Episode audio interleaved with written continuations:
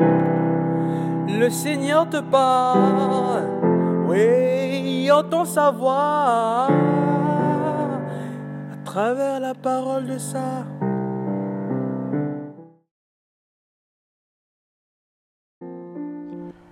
Bien-aimés dans le Christ, la fraternité et la solidarité humaine sont comme des ailes qui poussent tout chrétien à aller vers le Christ, non pas seul, mais avec toutes les personnes souffrantes de son entourage.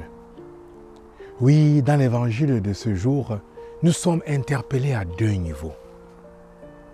La première, c'est d'aller vers le Christ qui guérit de toute maladie, qui sauve, qui procure la vie, qui relève, relève de la mort.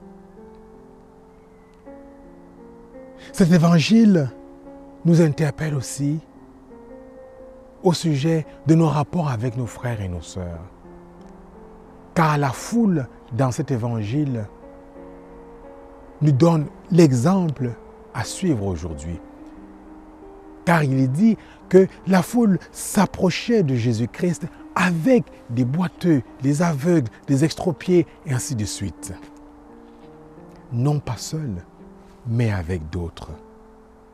Autrement, bien aimés dans le Christ, il s'agit pour nous, personnellement et collectivement, de reconnaître nos besoins de guérison.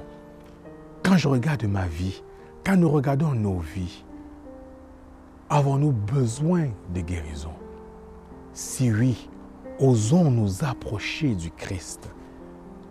Mais en nous approchant de lui, pensons à tous ceux et à toutes celles qui souffrent autour de nous, qui ont besoin également du salut, qui ont besoin d'être relevés par le Christ. Le Christ se laisse approcher par les gens qui souffrent, par les gens qui sont dans le besoin, pas par les bien portants. Sommes-nous dans le besoin? Pourquoi approchons-nous du Christ? Amén.